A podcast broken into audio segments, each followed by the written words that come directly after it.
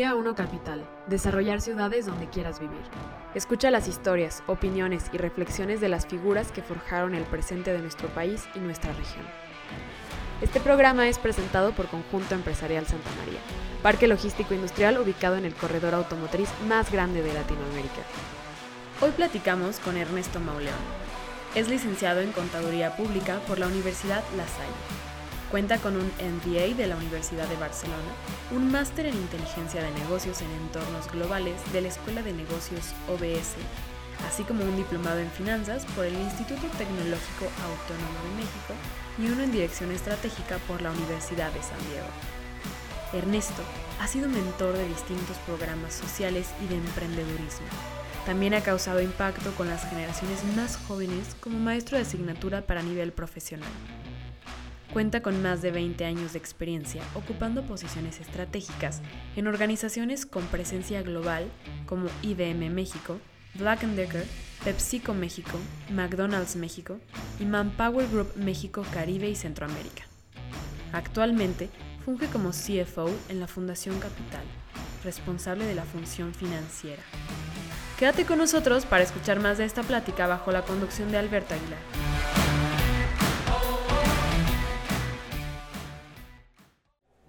Ernesto, ¿cómo estás? Muy bien, gracias, mucho gusto. Gracias por la invitación. El gusto es nuestro y nos da muchísimo gusto que hayas venido para acá a platicar un, ratito, hombre. Encantado. Oye, Ernesto, eh, sabemos de tu trayectoria, sabemos de, varias cosas, pero nos gustaría antes que nos platicaras de, de, de dónde vienes, eh, cómo, cómo te criaron. Bueno, yo soy Ernesto Mauleón, eh, vengo de una familia de grandes valores.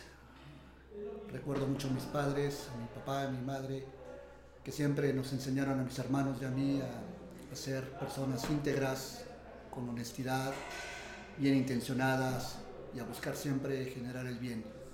Y tuve el ejemplo de ellos dos durante muchos años, eh, hasta que incluso como adulto eh, tuve la fortuna de seguir eh, viéndolos hasta el día que, fallecieron ya hace algunos años atrás, sus enseñanzas, sus principios se quedaron muy, muy, muy marcados. Eh, soy casado, tengo dos hijos, eh, soy de profesión de licenciado en contaduría de la Universidad La Salle aquí en la Ciudad de México. Tengo dos posgrados de la Universidad de Barcelona. Me gusta seguir aprendiendo, el último posgrado lo tomé en, 2018, el primero fue en 2014 y ya traía una, digamos, una serie de estudios anteriores, pero eh, soy una persona que me gusta seguir aprendiendo eh, y captar información de todo tipo.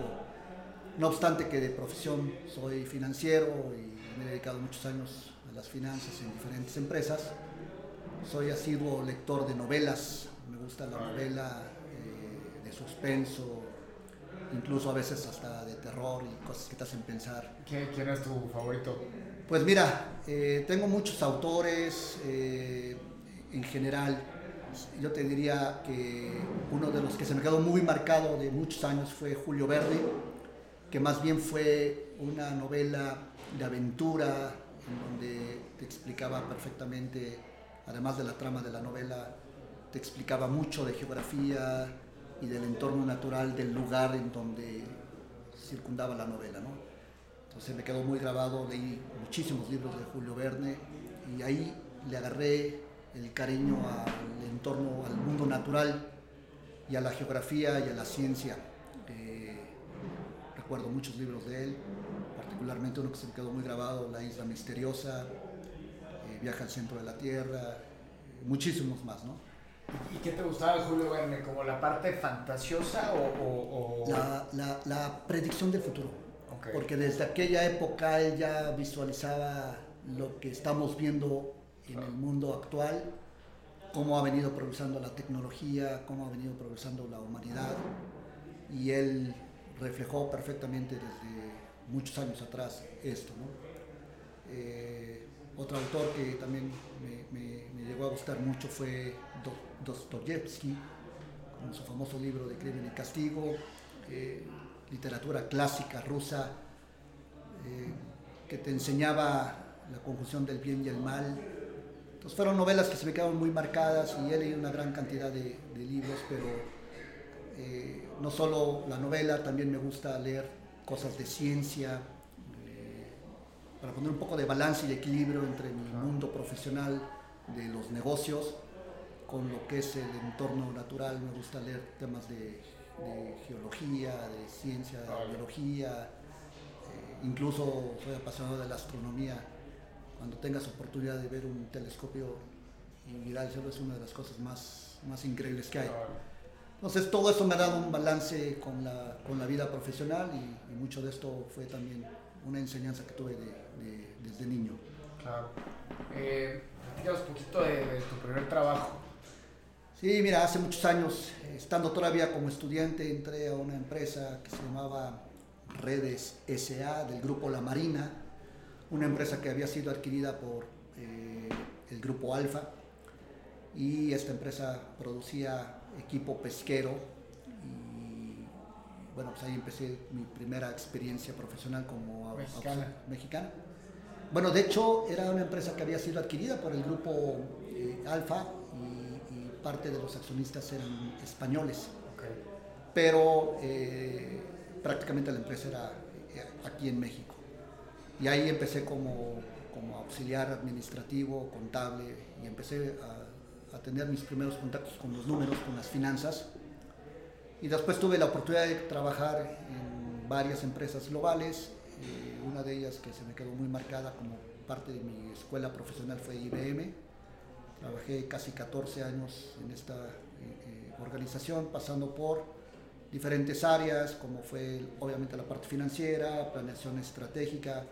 Me acuerdo que aquellos años fueron los primeros en que una empresa americana ponía en México la metodología de la planeación formal de largo plazo, la planeación estratégica, y fue toda una experiencia tener ese, ese roce con, con, esta organización. Además que IBM era de las empresas top en, tecnología en aquel tiempo. En aquel entonces, cuando tuve la fortuna de trabajar en esta organización, estaba entre el top 3 a nivel mundial.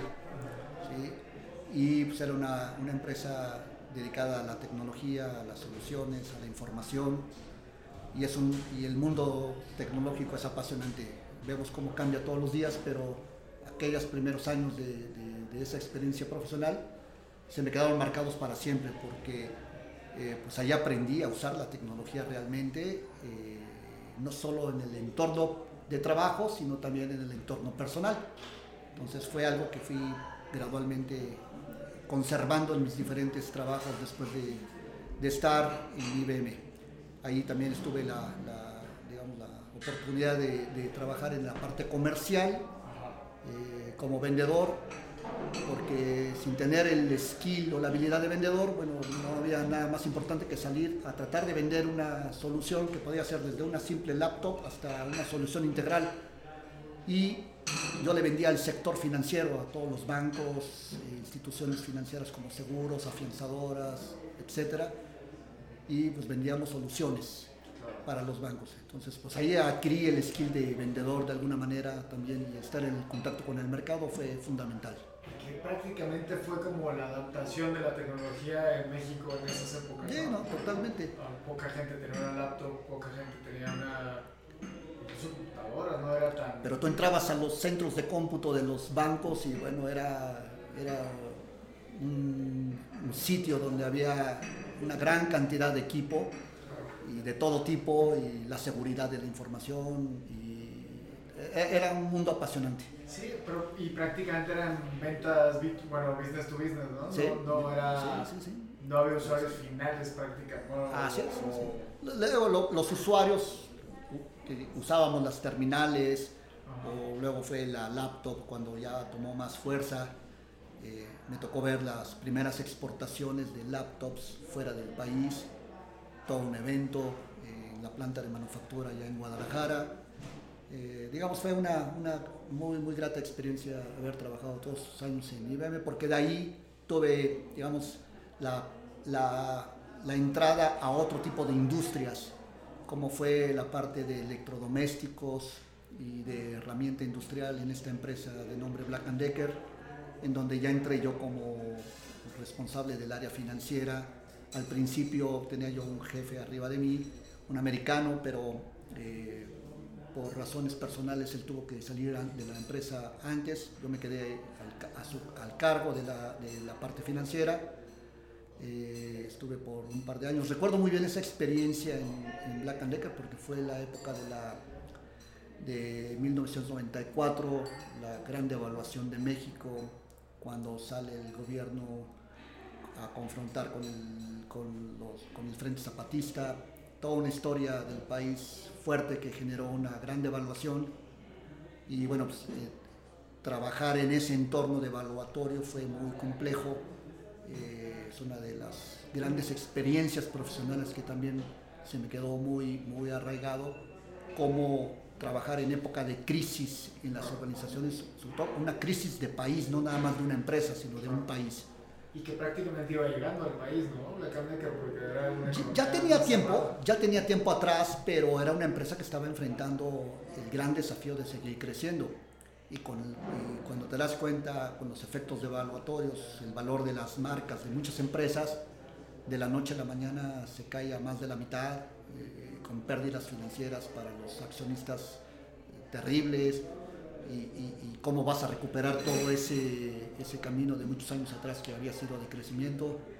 Eh, fue, fue complejo, pero a la vez también muy ilustrativo porque te va formando en, el carácter de cómo, cómo salir de las crisis de, un país y cómo esto se refleja en el mundo eh, o en el entorno empresarial y, vas tomando experiencia de cómo ir poco a poco recuperando eh, el camino del crecimiento y de la rentabilidad. ¿Y cómo fue?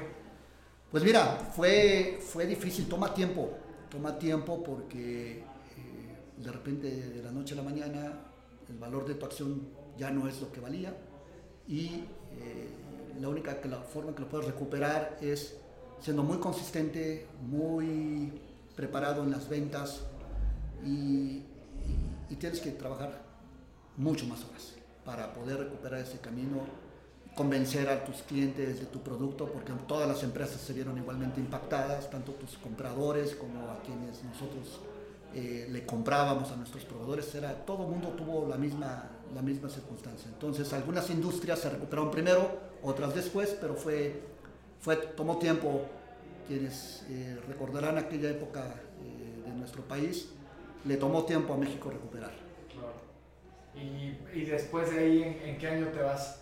Eh, yo salí de, de, Black and Decker en el, entré a Pepsi Cola en el año de 96. Eh, y bueno, ahí entré, fue la primera etapa que tuve en, en PepsiCo de México, que era la empresa que vendía el concentrado a toda la red de embotelladores y que también éramos quienes controlábamos toda la, actividad mercadológica de la marca y recordaremos aquellas campañas publicitarias de muchísimos artistas eh, anunciando el producto o deportistas inclusive y, era la manera como se manejaba el marketing tradicional de aquellos tiempos. Los cilindros, bueno, los cilindros el reto Pepsi eh, todo, todo muy interesante una, una, empresa sumamente rentable, una de las grandes compañías donde he visto los porcentajes de rentabilidad más altos. Eh, el manejo del gasto de marketing era muy complicado porque así lo, lo, requerían la red de embotelladores, el marketing corporativo y el marketing propio de los embotelladores. Todo eso lo controlábamos nosotros en, en la empresa. ¿Cómo, cómo, se veía desde, desde el análisis financiero en aquella época eh, esta apuesta por el marketing? Porque yo recuerdo, yo estaba muy niño, pero imagínate qué impacto tenía que yo me puedo acordar de cuando tenía 6 años ver estos comerciales, ¿no? Pero ¿cómo, cómo, se veía a la hora de ver eh, tu, tu... Tú negociabas desde desde un año atrás todas las pautas eh, comerciales que aparecían en aquel entonces en televisión o en, radio. Era una manera de hacer el, manejo del marketing. y esto ha venido evolucionando y cambiando muy fuertemente. Hoy prácticamente vemos otro, otro enfoque del marketing, del marketing digital, que es lo que prevalece, pero, pero en aquel entonces eh, esto te permitía como empresa posicionarte en un mercado sumamente competido, eh, con grandes jugadores eh, y grandes competidores en términos de, digamos, de presencia mayor en el mercado.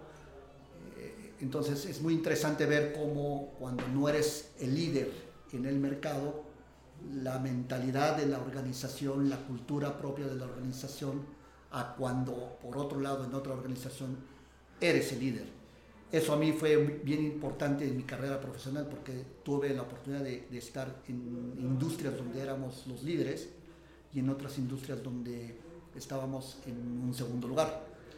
Y, la manera de ver las cosas, la manera de generar la cultura es, es completamente diferente no digo que una sea mejor que la otra, simplemente son distintas y, te permite eh, pues, tomar lo bueno de una, tomar lo bueno de la otra para que vayas forjando tu propio carácter y tu manera de ver el negocio hacia futuras oportunidades. ¿Nos puedes platicar estas diferencias? Me parecen súper interesantes. ¿Qué, qué, ¿Qué diferencia viste entre el que iba en segundo lugar y entre el que iba en primero? Bueno, obviamente eh, el que va en primer lugar lo que, lo que busca es no perder ese posicionamiento en el mercado y lanza sus campañas publicitarias o sus promociones buscando mantener al, al consumidor que ya era cautivo y que lo hacía estar en el primer lugar como competidor.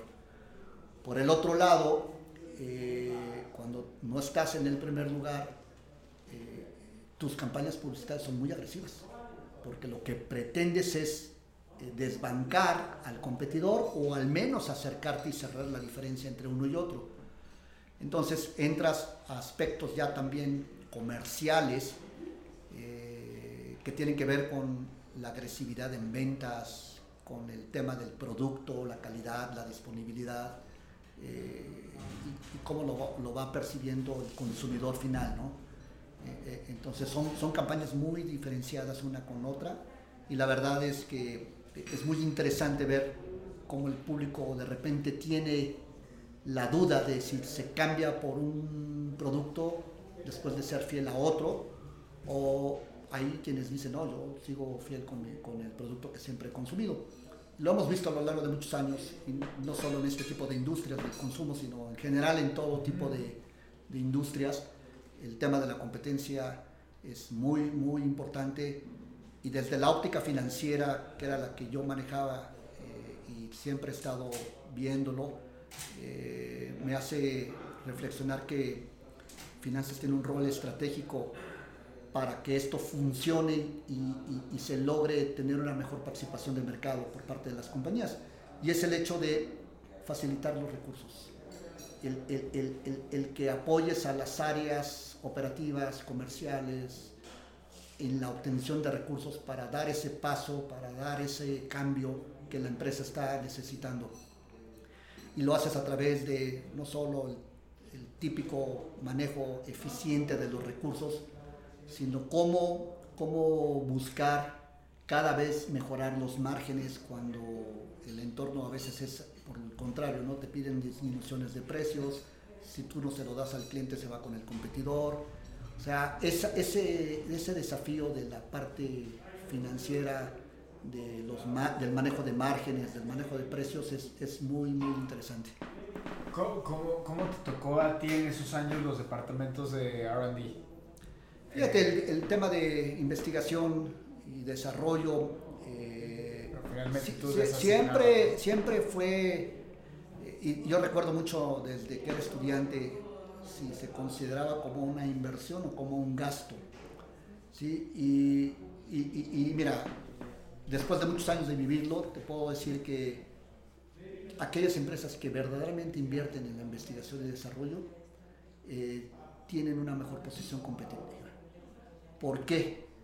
Porque dan un paso adelante de lo que no solo ya sabemos que le gusta al público consumidor o a tus clientes, sino vas y te avientas a la predicción del futuro, ¿no? que es lo que va a cambiar de moda, que va a cambiar en el gusto del consumidor hacia el futuro eh, las tendencias nuevas de consumo o de adquisición de un producto o de un servicio va evolucionando completamente.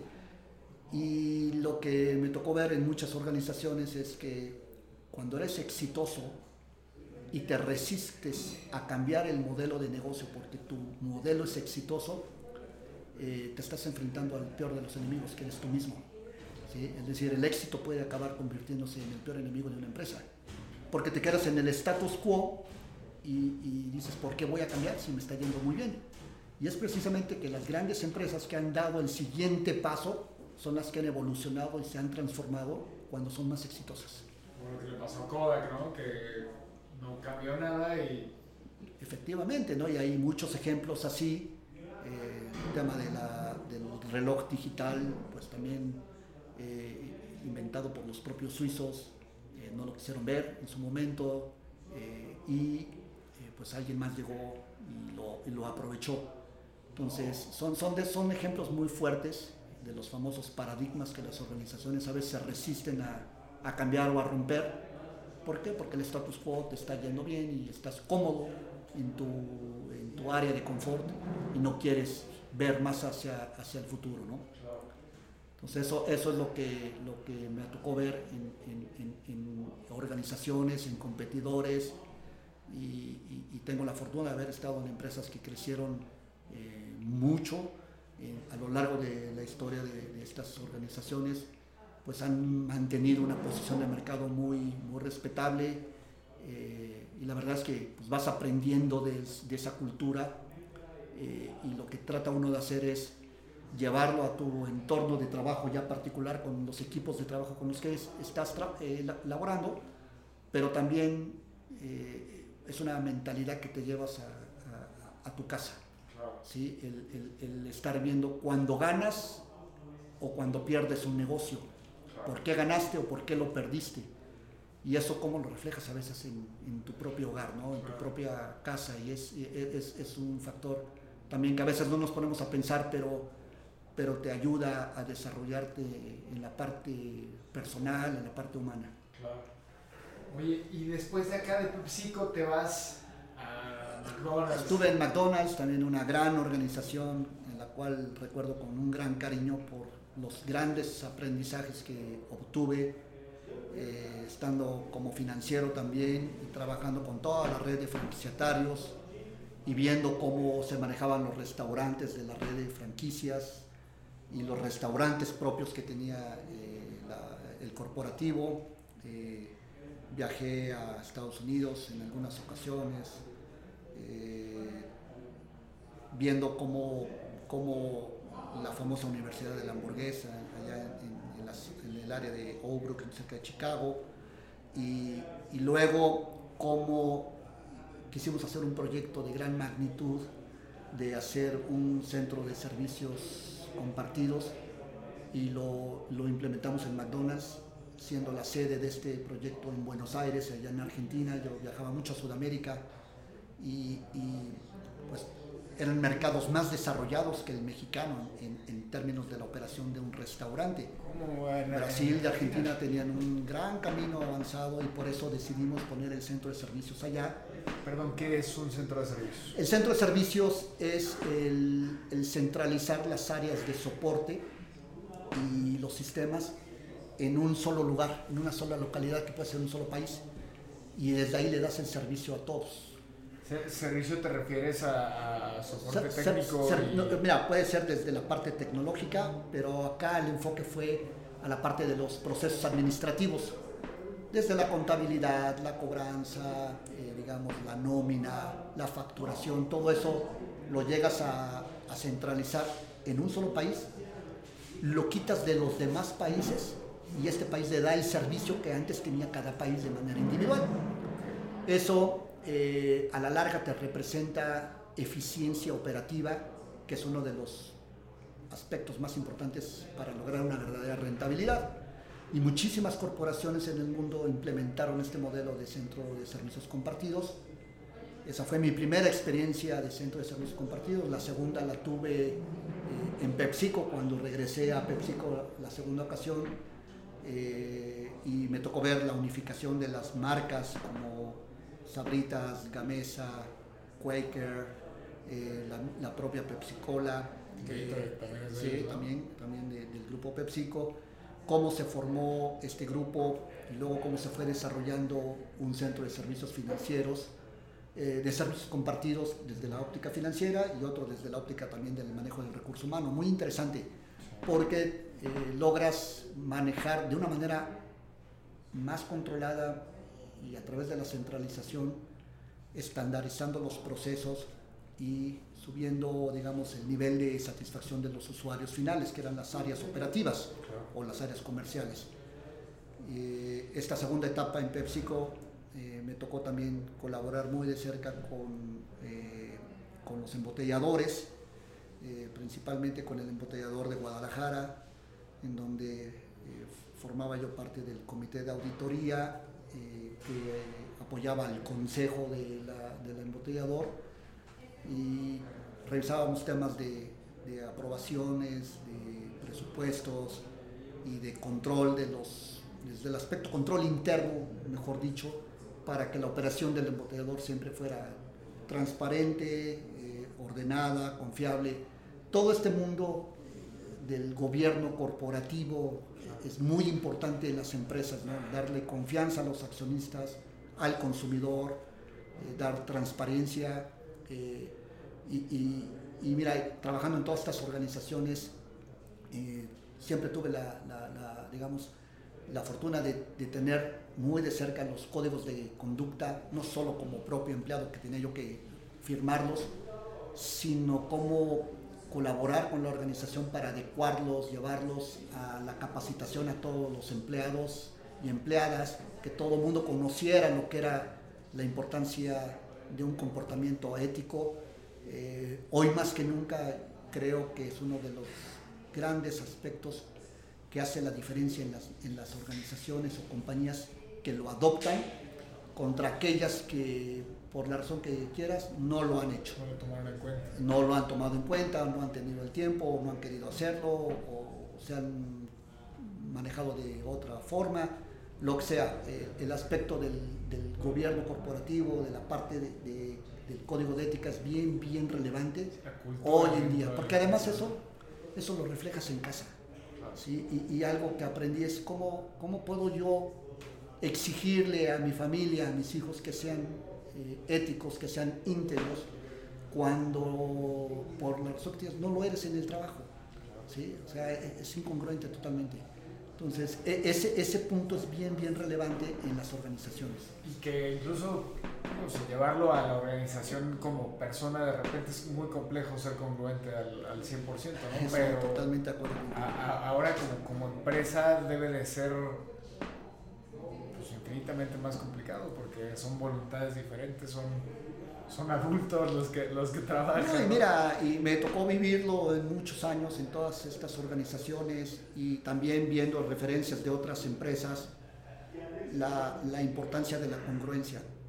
Eh, eh, cuando tú eres congruente y, con tus propios pensamientos, convicciones y actúas en consecuencia en ese sentido, eh, no tienes nada de que arrepentirte. ¿Sí? Cuando dices una cosa pero actúas de otra forma, podrás engañar a quien tú quieras, menos a ti mismo. Y tú propiamente sabes que no fuiste congruente con tus propias acciones y pensamientos. Entonces es algo que, que eh, ahora que trabajo con los jóvenes, eh, con la gente joven, soy profesor de, la Universidad Iberoamericana, eh, doy las materias de, o la parte de gobierno corporativo, es algo que siempre, siempre resalto, la importancia de la ética, que no tengan de qué arrepentirse porque cuando cometes un acto que no debería hacer, eh, cargas con él el resto de tus días. ¿eh? Entonces eso es bien, bien importante. O te vuelves experto en, hacerlo, ¿no? O te vuelves experto en hacerlo, ¿no?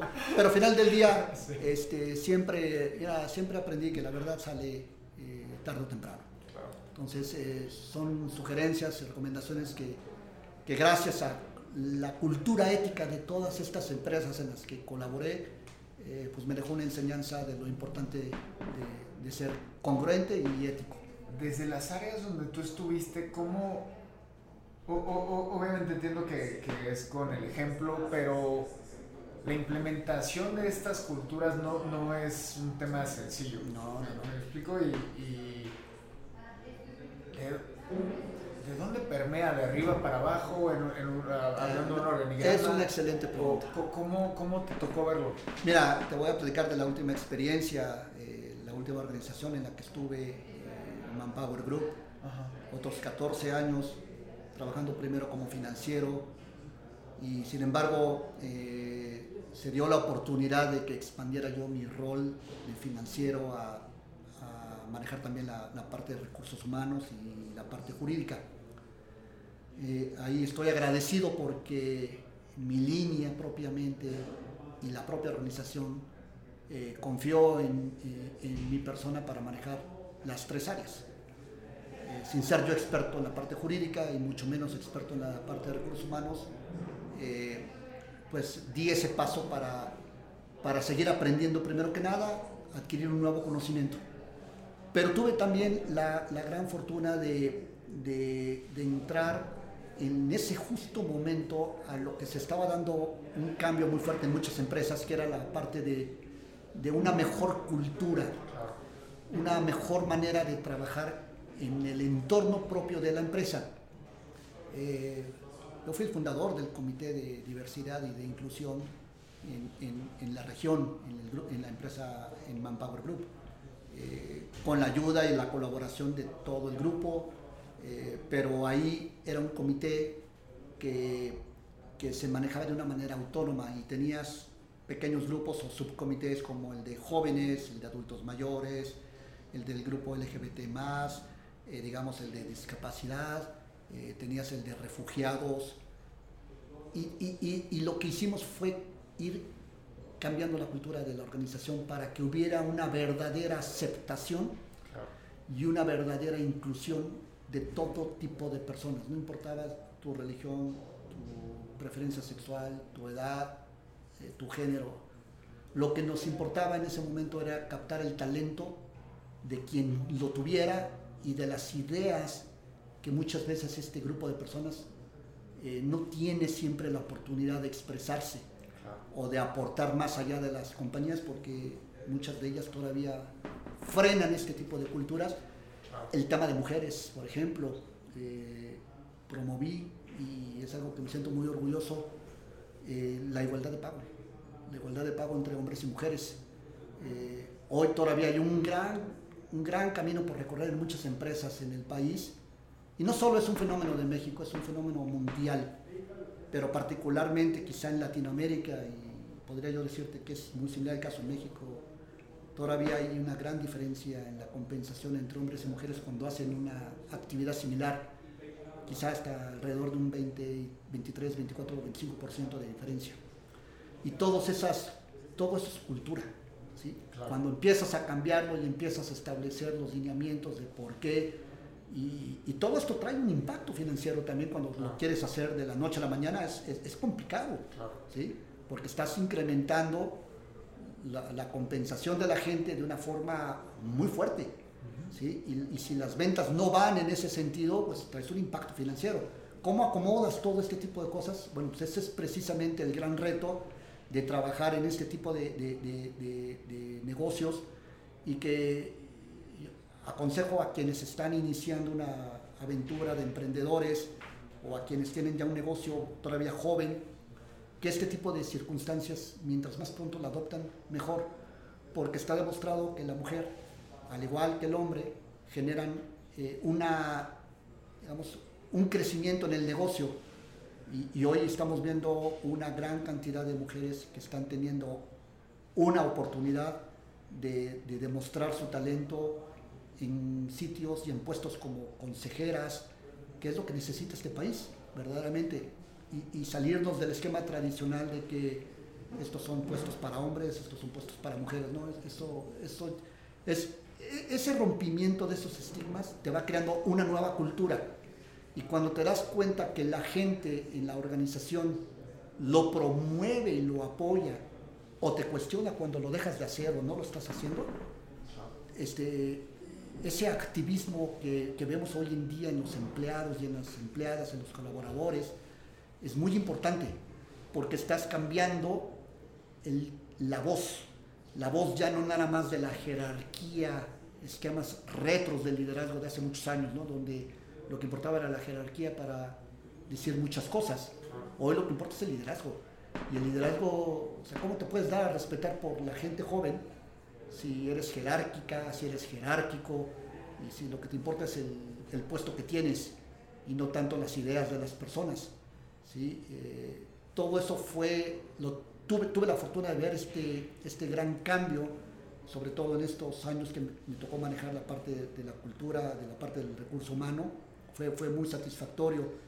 Y otra cosa que también eh, estoy agradecido con este último empleo que tuve en Manpower fue porque eh, pues cada vez hay mayor importancia de lo que es el, el, entorno natural, la, sustentabilidad y cómo las compañías estamos empezando a hacer medidas por, la, por, el impacto que, tenemos en el entorno, la huella de carbono y todas las iniciativas que puedas tener para, para, posicionar a tu empresa hacia un futuro en un entorno más natural, en un, mejor entorno, en beneficio de las siguientes generaciones. Eh, recuerdo anécdotas que participé en algún panel de, de, temas de sustentabilidad y cuando la gente se enteraba que esta iniciativa estaba bajo finanzas, me cuestionaban, me decían, oye, ¿por qué lo maneja finanzas? Este, Digo, mira, no, no es que lo maneje finanzas, es un tema de negocio. Y si tú adoptas la cultura de la diversidad y de la inclusión, y si adoptas verdaderamente los esfuerzos de sustentabilidad, lo tiene un, tiene un enfoque 100% de negocios. O sea, hasta tiene todo el sentido y la lógica.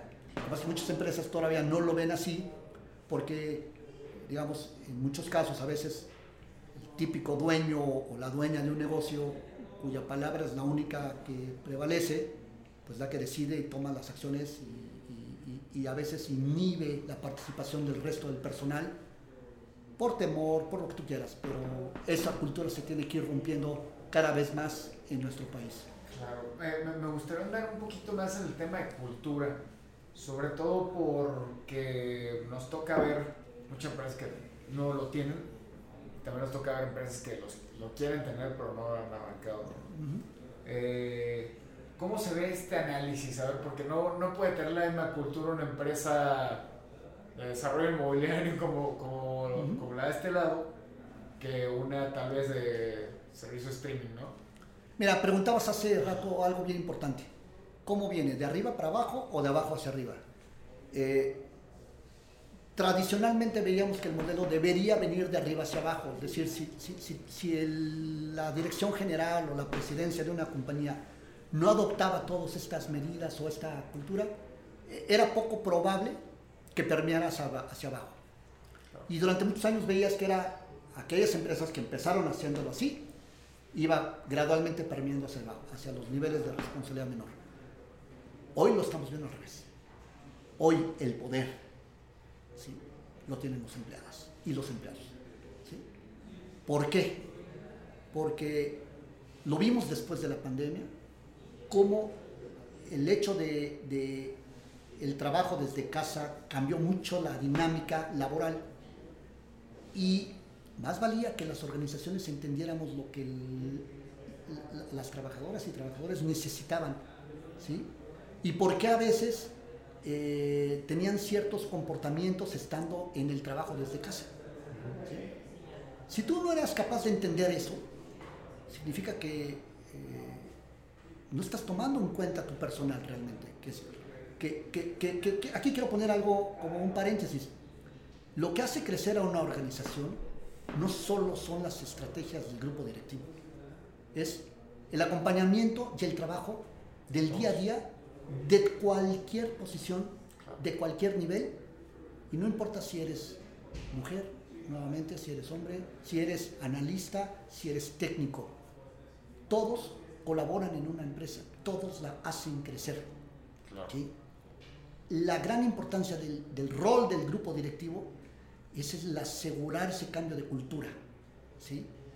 Y ese liderazgo que hoy en día requieren las organizaciones el ser un ejemplo para los jóvenes el que puedas aportar una experiencia profesional, pero también la habilidad de escuchar a quienes son tan jóvenes o nuevos en el trabajo como aquellos que ya tienen varios años, como al directivo o a la directora que sea.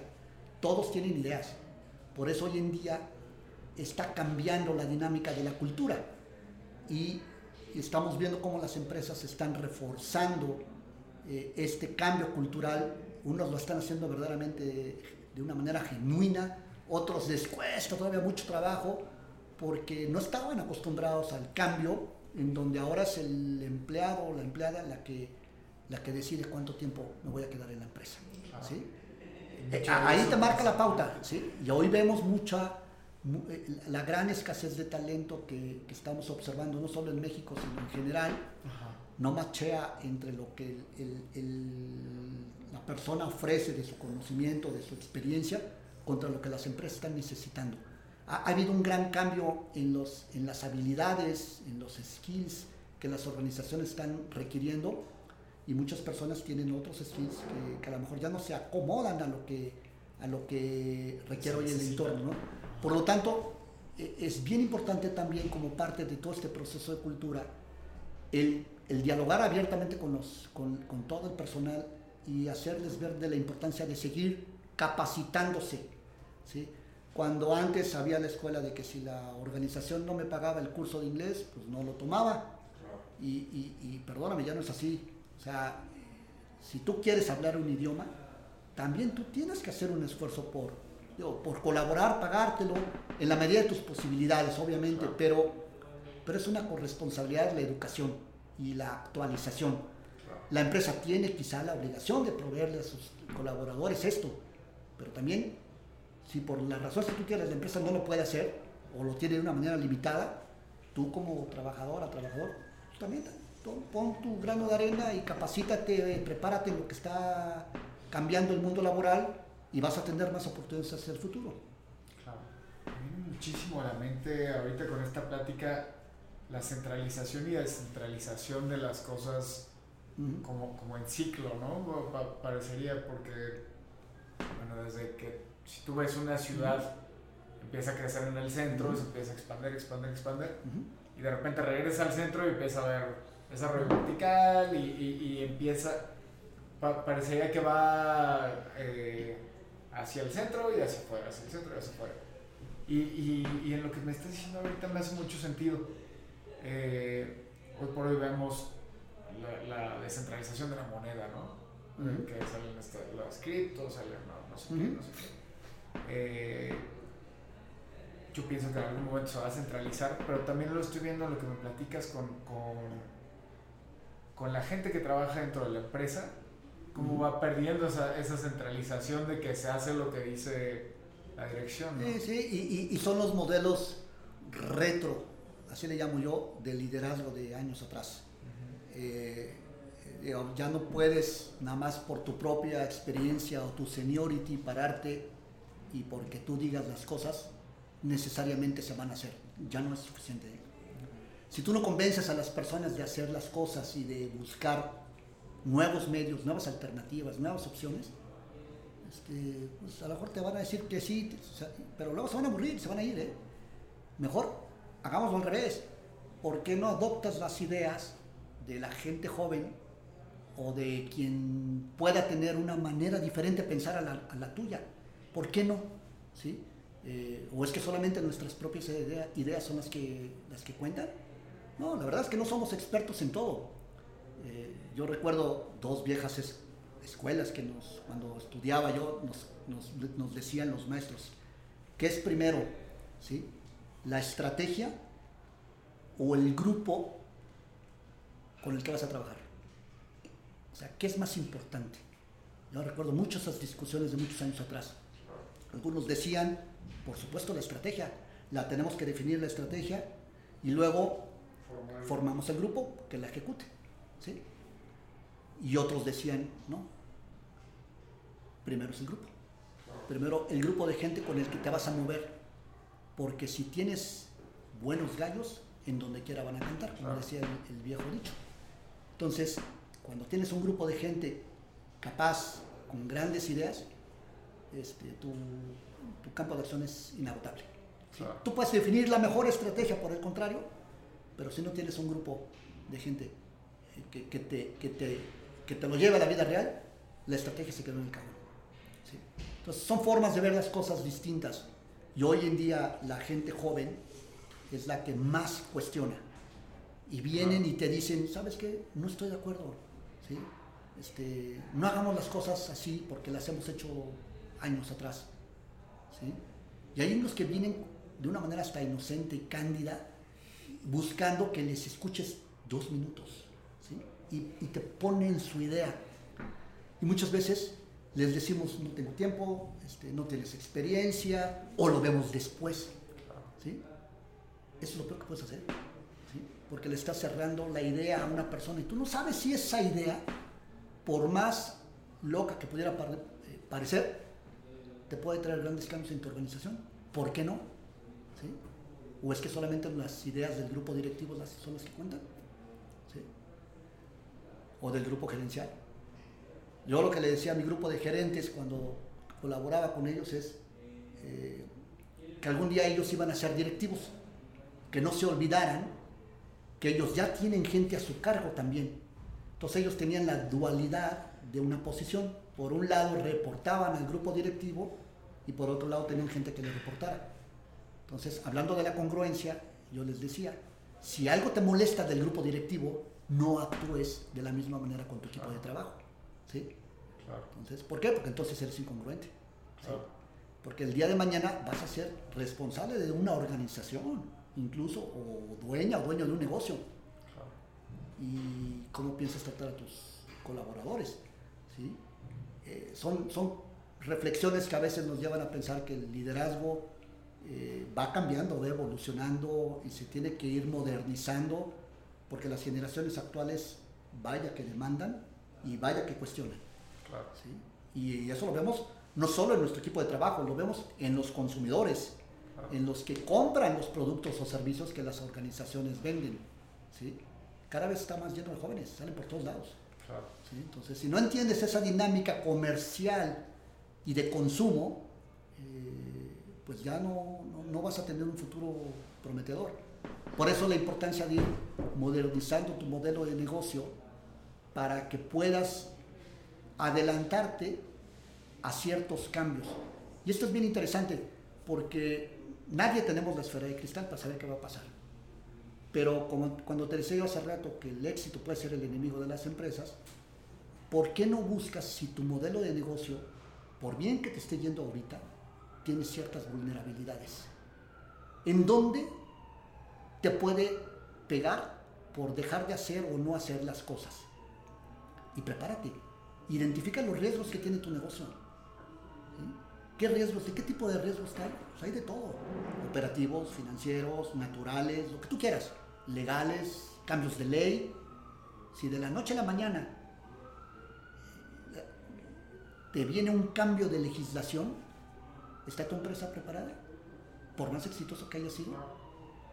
¿Qué te pasa? ¿Qué pasa si te prohíben vender un servicio o un producto? Porque cambió la ley. ¿Estabas preparado para eso? ¿Lo habías visualizado? ¿Se te había ocurrido que eso puede suceder cualquier día? La identificación temprana de los riesgos te ayuda a preparar esquemas alternativos en tu modelo de negocio. Si no, preguntamos lo que sucedió a los restaurantes con la pandemia. Algunos ya estaban preparados desde antes y, y tenían el servicio del delivery. Pero otros, ¿cuántos restaurantes no cerraron? Nadie sabíamos lo que iba a suceder. Pero aquellos que se adaptaron rápidamente y pusieron el servicio del delivery, sobrevivieron. Y ahora tienen los dos modelos, el convencional, cuando la gente va al restaurante, y el del delivery. ¿sí? Pero tuvo que venir una pandemia para enseñarte eso. No sabemos que venga después. No tenemos la esfera de cristal, ni somos adivinos. Pero tu negocio sí o sí tiene riesgos independientemente de lo que ya vivimos. Que tú mismo sabes que puede hacer vulnerable a tu negocio. Claro. Eso sí es una responsabilidad del equipo directivo, tenerlo perfectamente claro, pero además hacerlo del conocimiento de, toda la de todo el personal, porque ahí es donde vienen las ideas diferentes. Alguien te puede decir una idea que te ayude a cambiar tu modelo de negocio en caso de una contingencia, en caso de una eventualidad. ¿sí? Eh, yo recuerdo ejemplos, cuando trabajaba yo en IBM muchos años atrás, el sismo de 85, donde varios clientes, desafortunadamente clientes de IBM, perdieron sus oficinas y ya no podían operar. ¿Qué hacer al respecto? ¿Por qué muchas organizaciones aprendieron de esa experiencia y otras no? Y pusieron, digamos, centros de cómputo alternos o ahora el esquema de la nube, eh, eh, en donde si te sucede algo, de todos modos puedes seguir operando, porque tienes una alternativa, digamos, eh, que, no te va a dejar operar, no, te va a dejar este, que, se pare el negocio, sino que al contrario sigas operando. ¿sí? Todos esos protocolos de identificación de riesgos forman parte de la cultura de la organización. ¿sí? y, te lleva a tener una, una mejor preparación para cualquier circunstancia. Buenísimo, buenísimo, buenísimo.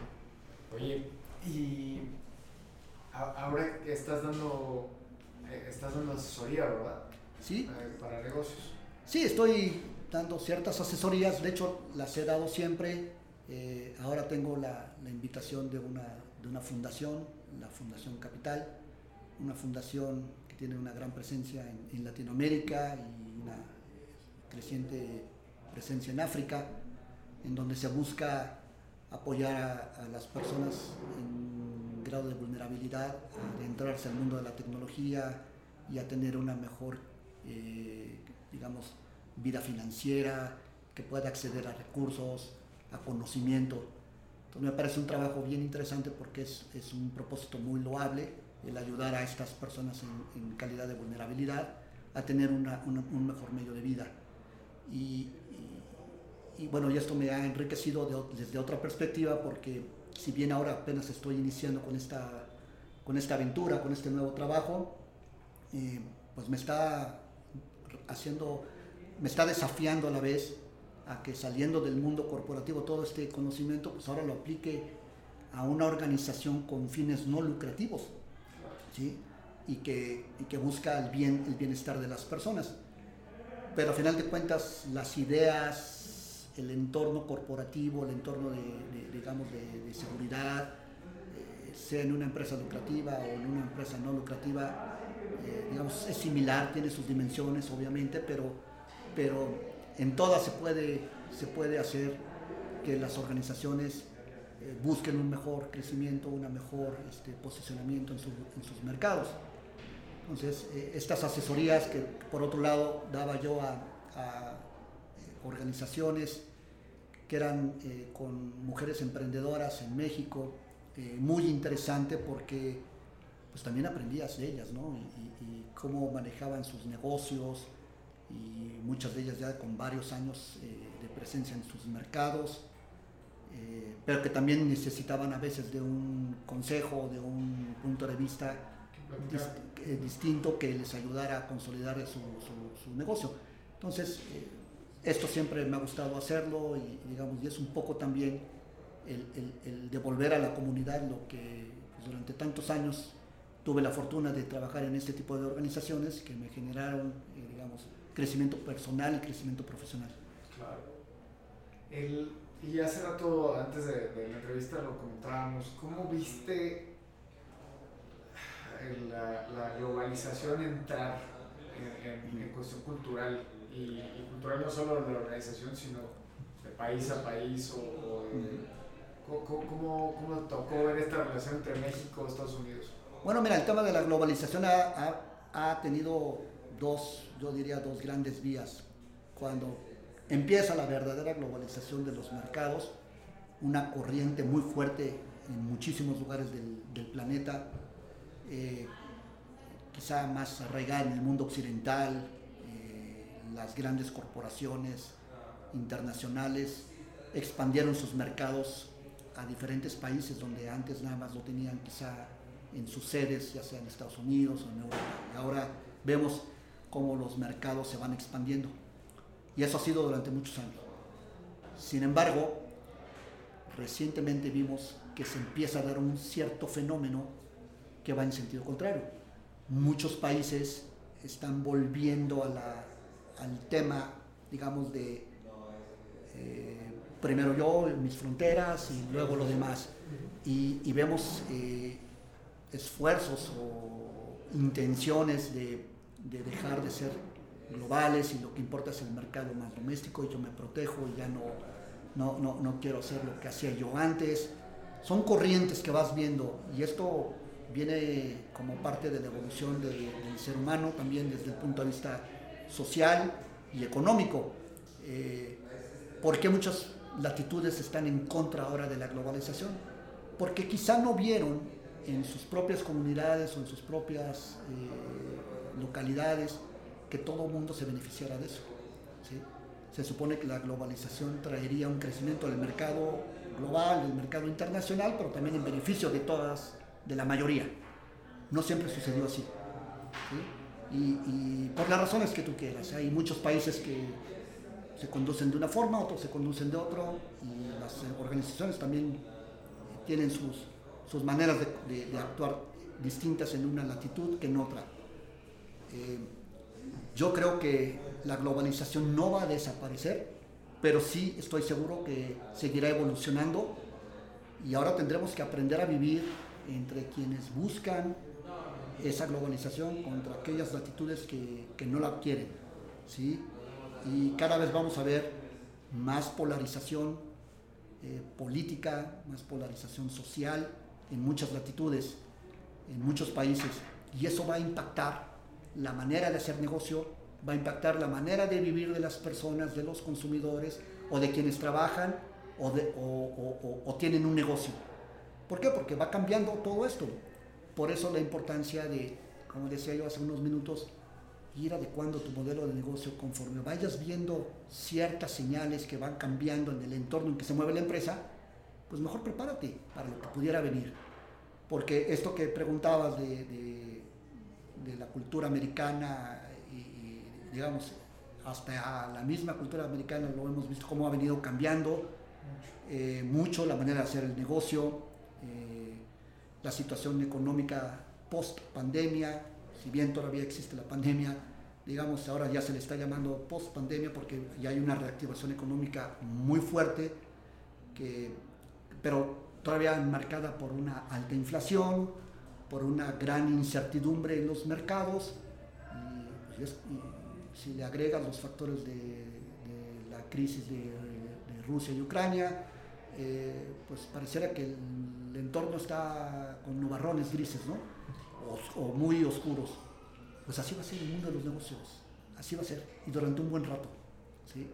Eh, si nos sentamos a, ver que esto va a cambiar de la noche a la mañana, es, es utópico. Y ahí es donde tenemos que aprender a leer estas señales que hay en los entornos, en los mercados, y tratar de adoptar mejor medidas en nuestras empresas que te ayuden a saber vivir en este entorno.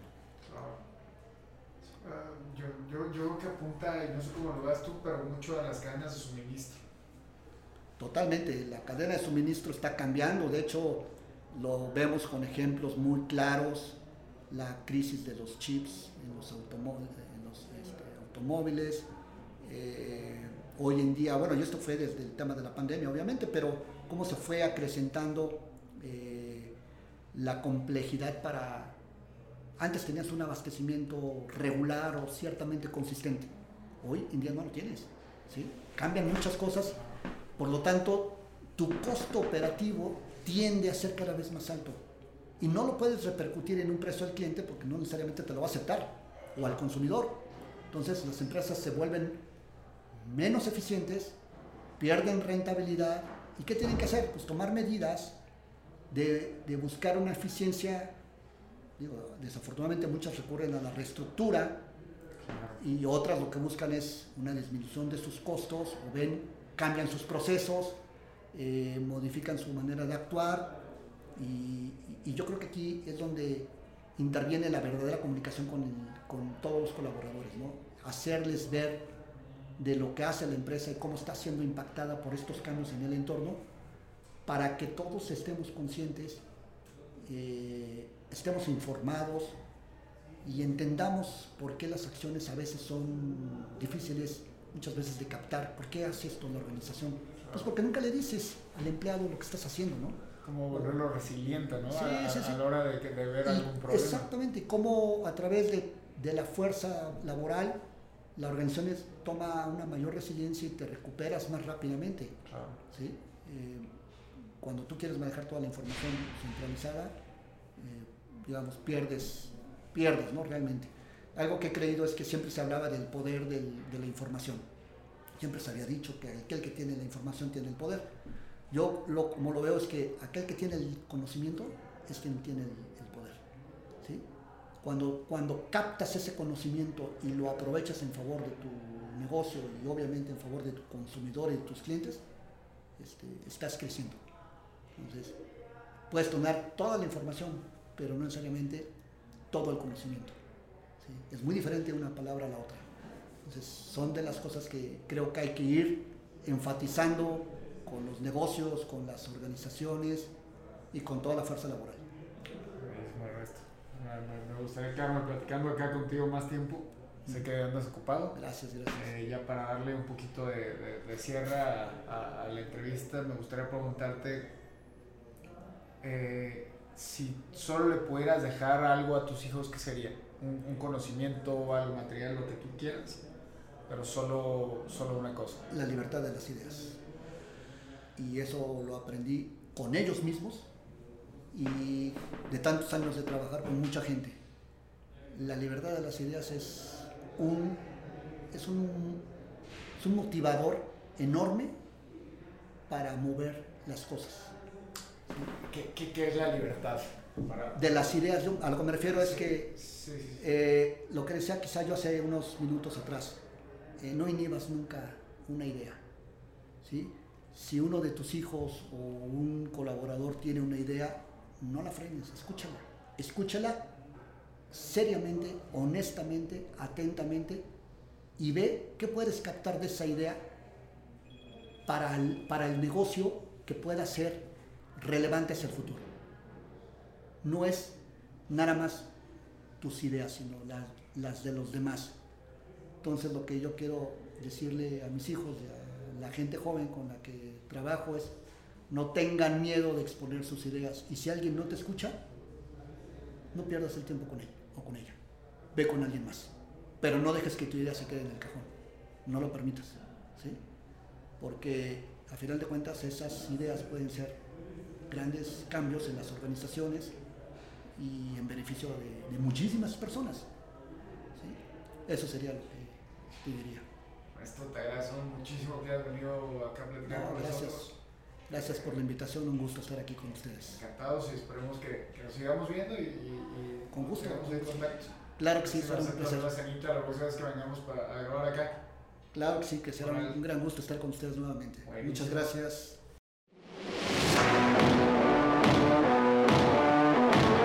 Así concluye un episodio más de Día 1 Capital. Gracias por escucharnos. No olvides seguirnos en nuestras redes sociales.